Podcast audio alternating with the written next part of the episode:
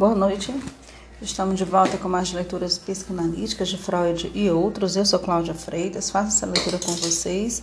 Vamos retornar a uma leitura que estávamos lendo, que é o texto de Slavoj Žižek, Como Ler Lacan. Já temos outros podcasts sobre essa leitura de Žižek. E agora vamos iniciar o capítulo 5, que ele tem o tema Ideal do Eu e Super-Eu. Lacan como espectador de Casa Blanca. Ele se encontra na página 100 no PDF. Voltando aqui com, com o tema do capítulo 5, Ideal do Eu e Super-Eu. Lacan como espectador de Casa Blanca. Quem desejar acompanhar comigo, sinta-se à vontade. Inicio a leitura.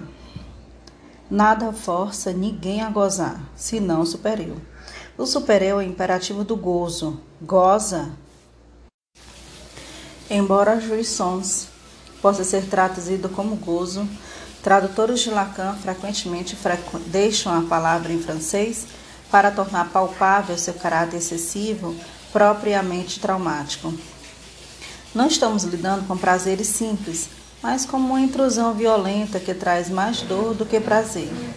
É assim que geralmente percebemos o supereu freudiano, a agência ética e cruel e sádica que nos bombardeia com exigências impossíveis e depois observa alegremente nosso fracasso em satisfazê-las. Não espanta, portanto, que Lacan postulasse uma equação entre gozo e supereu. Gozar não é uma maneira de seguir nossas tendências espontâneas. É antes algo que fazemos como um tipo de dever ético estranho e distorcido. Te essa tese simples, embora inesperada, epitomiza a maneira como Lacan lê Freud. Freud usa três termos distintos para a agência que impele o sujeito a agir eticamente. Ele fala de eu ideal, idealis, ideal do eu, ex-ideal e super-eu, e baixe. Tende a identificar esses três termos, Frequentemente usa a expressão ideale ou de ideales, ideal do eu ou eu ideal. E o título do capítulo 3 de seu curto ensaio, O Eu e o Isso, é Eu e Supereu, ou Ideal do Eu. Lacan introduz uma distinção precisa entre esses três termos eu ideal designa a autoimagem idealizada do sujeito, a maneira como eu gostaria de ser, a maneira como eu gostaria que os outros me vissem. Ideal do eu é a agência cujo olhar eu tento impressionar com a minha imagem do eu. O grande outro que me vigia e me impele a dar o melhor de mim. O ideal que tento seguir e realizar e supereu é essa mesma agência em seu aspecto vingativo, sádico, punitivo. O princípio estruturante subjacente a esses três termos é claramente a tríade de Lacan, imaginário, simbólico, real. O eu ideal é imaginário. O que Lacan chama de o pequeno outro, a imagem especular idealizada de meu eu, o ideal do eu é simbólico. O ponto de minha identificação simbólica, o ponto no grande outro a partir do qual eu observo e julgo a mim mesmo. O supereu é real, a agência cruel, insaciável, que me bombardeia com as exigências impossíveis e depois zomba de minhas tentativas canhestras de satisfazê-las a agência em cujos olhos eu me torno cada vez mais culpado. Quanto mais tento recalcar meus esforços pecaminosos e satisfazer minhas exigências. O antigo e cínico mote stalinista sobre os acusados que professavam sua inocência em julgamentos espetáculo. Quanto mais inocentes forem, mais merecem ser fuzilados, é o supereu em sua expressão mais pura. O que se segue destas distinções precisas é que, para Lacan, o superior nada tem a ver com ela no que se refere às suas exigências mais obrigatórias. O supereu é, ao contrário, a exigência antiética, a estigmatização de nossa traição ética. Sendo assim, qual das outras duas é a agência ética adequada? Deveremos nós, como alguns psicanalistas americanos propuseram, baseando-se em algumas formulações ambíguas de Freud, jogar o ideal do eu bom, racional, moderado e zeloso contra o super eu mal, irracional, excessivo, cruel, provocativo, de dor e ansiedade, tentando conduzir o paciente a se livrar do segundo e seguir o primeiro? Lacan se opõe a esta saída fácil. Para ele, a única exigência apropriada é a quarta, ausente na lista tríplice de Freud, aquela por vezes mencionada por Lacan como a lei do desejo, a agência que ele diz para agir de acordo com seu desejo. A disparidade entre essa lei do desejo e o ideal do eu, a rede de normas simbólicas e ideais que o sujeito internaliza no curso de sua educação, é crucial aqui. Para Lacan, a agência aparentemente benévola do ideal do eu, que nos conduz ao crescimento moral e à maturidade, nos obriga a trair a lei do desejo, mediante a adoção das exigências razoáveis da ordem sociossimbólica existente. O supereu com o seu sentimento de culpa excessivo é apenas um verso necessário do ideal do eu. Ele exerce sua insuportável pressão sobre nós em nome de nossa traição da lei do desejo. A culpa que experimentamos sobre a pressão do superior não é ilusória, mas real. A única coisa da qual se pode ser culpado é de ter cedido ao seu desejo. E a pressão do superior demonstra que somos efetivamente culpados de trair nosso desejo. Passemos a um exemplo de lacuna que separa o ideal do eu do superior, aquele da cena breve, muito conhecida de um dos maiores clássicos de Hollywood, o filme Casablanca de Michael Curtis, em que Island ou Ingrid Bergman vai ao quarto de Rick Blaine ou Humphrey Bogart para tentar obter os vistos que permitirão a ela e ao marido, o líder da resistência, Victor Laszlo, fugir da Casa Blanca para Portugal e de lá para os Estados Unidos. Depois que Rick se recusa a lhe entregar os vistos, ela saca um revólver e o ameaça. Ele lhe diz: Vamos, atire, estará me fazendo favor. Ela se descontrola e aos prantos lhes conta a história de por que o abandonou em Paris. Na altura em que ela diz: Se você soubesse quanto eu te amava, o quanto eu amo, ainda te amo, eles estão se abraçando em close-up. A cena se dissolve numa tomada de três meios segundos na torre do aeroporto à noite, seus holofotes girando, depois volta a se dissolver numa tomada feita a partir de fora da janela no quarto de Rick, em que ele está de pé, olhando para fora e fumando um cigarro. Ele se volta para o quarto e pergunta a ela: E depois? Ela retoma sua história. A questão que surge de imediato aqui é, obviamente, o que aconteceu nesse íntere durante a tomada 3,5 segundos do aeroporto? Fizeram ou não? Richard Malbit está certo ao enfatizar que, quanto a este ponto, o que vemos não é simplesmente ambíguo. Ele gera, de fato, dois significados muito claros, embora mutuamente exclusivos, sim e não. O filme dá mais inequívocos do que de que fizeram sexo e simultaneamente sinais inequívocos de que não podem ter feito. Por um lado, a série de indícios codificados indica que fizeram e que a tomada de 3 segundos e meio representa uma duração muito mais longa. Por conversão, um fade in, ou fade out, fade out simultâneo sobre o casal se abraçando apaixonadamente indica o desempenho do ato após a dissolução. O cigarro pós-coito é mais um sinal típico e também a conotação fálica vulgar da torre. Por outro lado, uma série paralela de traços indica que nada aconteceu, que a tomada de 3 segundos e meio da torre do aeroporto corresponde ao tempo narrativo real. A cama em segundo plano está intacta. A mesma conversa parece continuar sem uma interrupção. Mesmo na conversa final entre Rick e e Laszlo no aeroporto, quando eles se referem diretamente aos acontecimentos da noite, suas palavras podem ser interpretadas de ambas as maneiras. Rick, você disse que sabia sobre Ilse e eu? O Victor disse: Rick, você não sabia que ela estava no meu quarto ontem à noite quando você estava? Ela foi lá à procura dos vistos. Não é verdade, Ilse? Ilse é. Rick, ela tentou tudo para consegui-los e nada funcionou.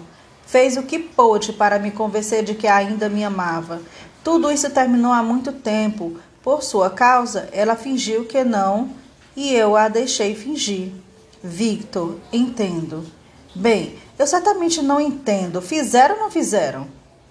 A solução de Malbit é insistir que essa cena fornece um caso exemplar de como Casa Blanca se constrói deliberadamente de forma de modo a fornecer fontes distintas e alternativas de prazer para as duas pessoas sentadas lado a lado no mesmo cinema, que ele podia agradar igualmente a plateias inocentes ou sofisticadas. Embora no nível de sua linha narrativa superficial, o filme possa ser construído pelo espectador como obedecendo aos mais rigorosos códigos morais, para os sofisticados, ele oferece pistas suficientes para construir uma linha narrativa alternativa, sexualmente muito mais ousada. Essa característica é mais complexa do que pode parecer, precisamente por saber que está, por assim dizer, protegido ou absorvido de impulsos culpáveis pelo enredo oficial, você tem permissão para se entregar a fantasias sujas. Você sabe que essas fantasias não são para valer que elas não contam aos olhos do grande outro. Nossa única correção a Malbit seria que não precisamos de dois espectadores sentados lado a lado. Um único e mesmo espectador é suficiente. Para expressar isso em termos lacanianos, durante os três segundos e meios críticos, Ius e Rick não fizeram aquilo para o grande outro. Neste caso, o decoro da aparência pública, que não deve ser ofendido, mas fizeram-no para nossa imaginação e fantasística suja. Esta é a estrutura da transgressão inerente em sua forma mais pura. Hollywood precisa de ambos os níveis para funcionar. Isso, é claro, nos leva de volta à oposição entre o ideal do eu e o super-eu obsceno. No nível do ideal do eu, que aqui corresponde à lei simbólica pública, o conjunto de normas que se espera que observemos em nosso discurso público, nada problemático acontece. O texto é limpo, ao passo que, em outro nível, o texto bombardeia o espectador com a injunção do superior. Goze e entregue-se à sua imaginação suja.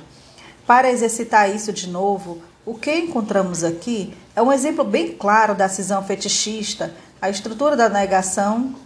Eu sei, mas mesmo assim a própria consciência de que eles não fizeram aquilo dá rédea solta à conclusão contrária. Você pode se entregar a ela, porque está absorvido da culpa em virtude do fato de que, para o grande outro, eles definitivamente não fizeram. As aparências importam. Você pode ter suas múltiplas fantasias sujas, mas importa que alguma versão menos incriminatória vá ser integrada ao domínio público da lei simbólica, tal como registrada pelo grande outro. Essa leitura dual não é apenas uma conciliação da parte da lei simbólica, no sentido de que a lei está interessada apenas em manter as aparências e o deixa livre para exercer sua fantasia sobre a condição de que ela não ultrapasse os limites do domínio público. A própria lei necessita de seu suplemento obsceno, é sustentada por ele.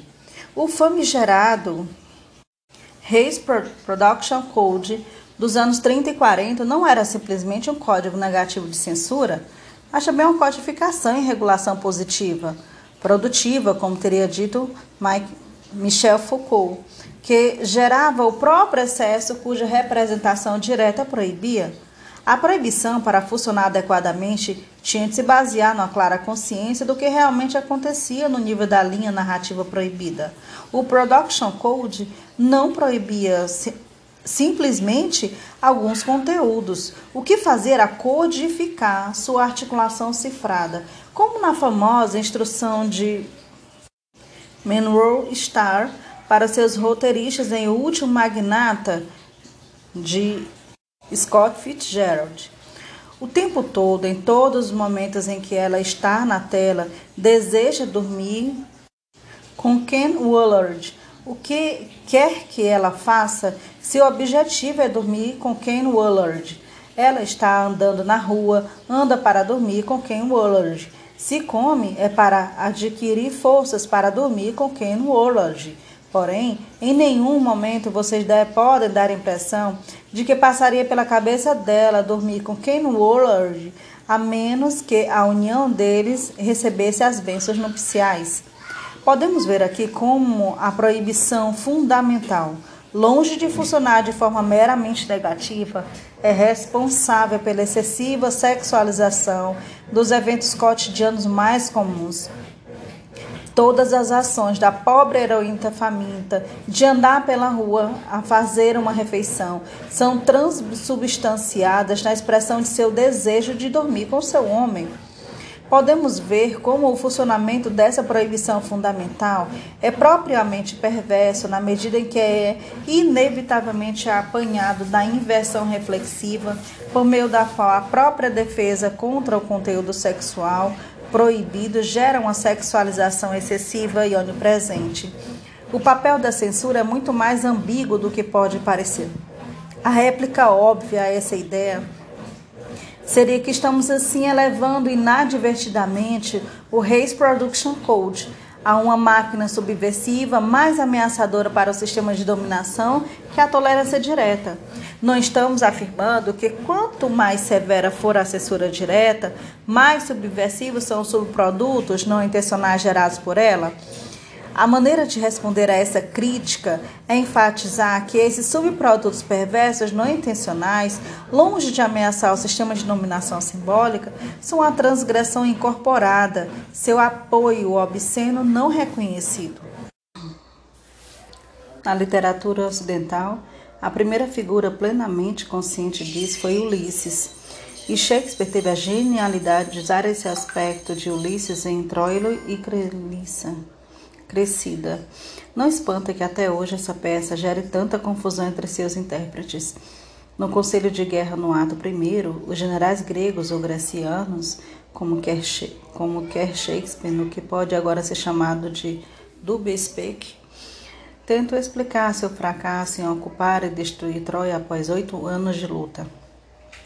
Ulisses intervém a partir de uma posição tradicional de valores antigos, situando a verdadeira causa do fracasso grego em seu descaso pela ordem hierárquica centralizada em que cada indivíduo se mantém no seu devido lugar. Troilo e Crescida, Ato 1, Cena 3, tradução livre. As regras de governo têm sido desprezadas. Mirem quantas tendas gregas, vazias na planície, quantas vãs facções. Ó, oh, quando se abala a hierarquia, que é a escada para os altos desígnios, compromete-se toda a obra. Comunidades, escolas, o comércio pacífico entre praias distantes, a primogenitura e os direitos de berço, prerrogativas da idade, cetros, coroas, louros, como podem manter-se no lugar devido, se não por hierarquia? Tire-se a hierarquia, desafine-se essa corda e ouçam a discórdia que advém. Tudo cai em conflito, as ondas até então represadas, onde se erguia acima das praias. Fazendo do sólido globo uma esponja, será a força da senhora da imbecilidade e o bruto brilho de um golpe matará o pai. Será a força certa, o certo e o errado, cujo interno embate abriga a justiça, perderiam seus nomes e assim também a justiça. Tudo se torna então. O que então causa essa desintegração que acaba no pesadelo democrático de todos participando no poder?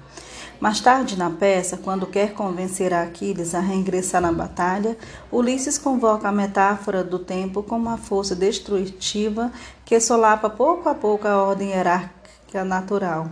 No decorrer do tempo, seus antigos feitos heróicos serão esquecidos, sua glória será eclipsada por novos heróis. Assim, se você quiser continuar resplandecendo em sua glória guerreira, reingresse na refrega. Troilo e Crescida, ato 3, cena 3. Tradução livre. O tempo, meu senhor, portas abertas costas, num saco, esmolas para o esquecimento, monstro imenso de ingratidões. São elas refúgios de glórias passadas, devoradas, tão logo alcançadas e também assim esquecidas. A perseverança, meu caro Senhor, mantém o brilho da honra, ter feito, não está em voga, é armadura enferrujada, imensa zombaria. Oh, que a virtude não busque recompensa pelo que já foi, pois a beleza, o espírito, o berço, a robustez, o mérito no ofício, o amor, a amizade, a caridade são todos sujeitos às invejas e calúnias do tempo. A estratégia de Ulisses aqui é profundamente ambígua. Na primeira abordagem, ele apenas reitera suas argumentações sobre a necessidade de degraus ou hierarquia social ordenada e descreve o tempo como uma força corrosiva que solapa valores antigos e verdadeiros, um tema arquiconservador. A uma leitura mais atenta, contudo, fica claro que Ulisses dá à sua argumentação um sentido cínico singular como podemos lutar contra o tempo para manter vivos os valores antigos? Não os observando, mas suplementando-os como com a realpolitik da manipulação cruel, de trapacear, de jogar um herói contra o outro. É somente esses sujos, reverso, essa desarmonia oculta que pode sustentar a harmonia. Ulisses joga com a inveja de Aquiles, refere-se à emulação, às próprias atitudes que trabalham para desestabilizar a ordem hierárquica, uma vez que indicam que não se está satisfeito com o seu lugar subordinado dentro do corpo social a manipulação secreta da inveja, a violação das próprias regras e valores que Ulisses celebra em seu primeiro discurso, é necessária para neutralizar os efeitos do tempo e sustentar a ordem hierárquica do degrau. Essa poderia ter sido a versão de Ulisses mais famosa das palavras de Hamlet. O tempo acabou. Ó oh, maldito rancor! Que sempre nasci para consertar. A única maneira de endireitá-lo é neutralizar a transgressão da velha ordem com sua transgressão inerente, com crime tramado em segredo para servir àquela ordem. O preço que pagamos por isso é que a ordem que assim sobrevive é uma zombaria de si mesmo, um facsímile blasfemo da ordem que a lei pública do apoio da obscenidade de algum super-eu oculto é hoje mais atual que nunca. Lembremos de Questão de Honra de Robbie Reiner, um drama de corte marcial sobre dois fuzileiros navais americanos acusados de assassinar um colega.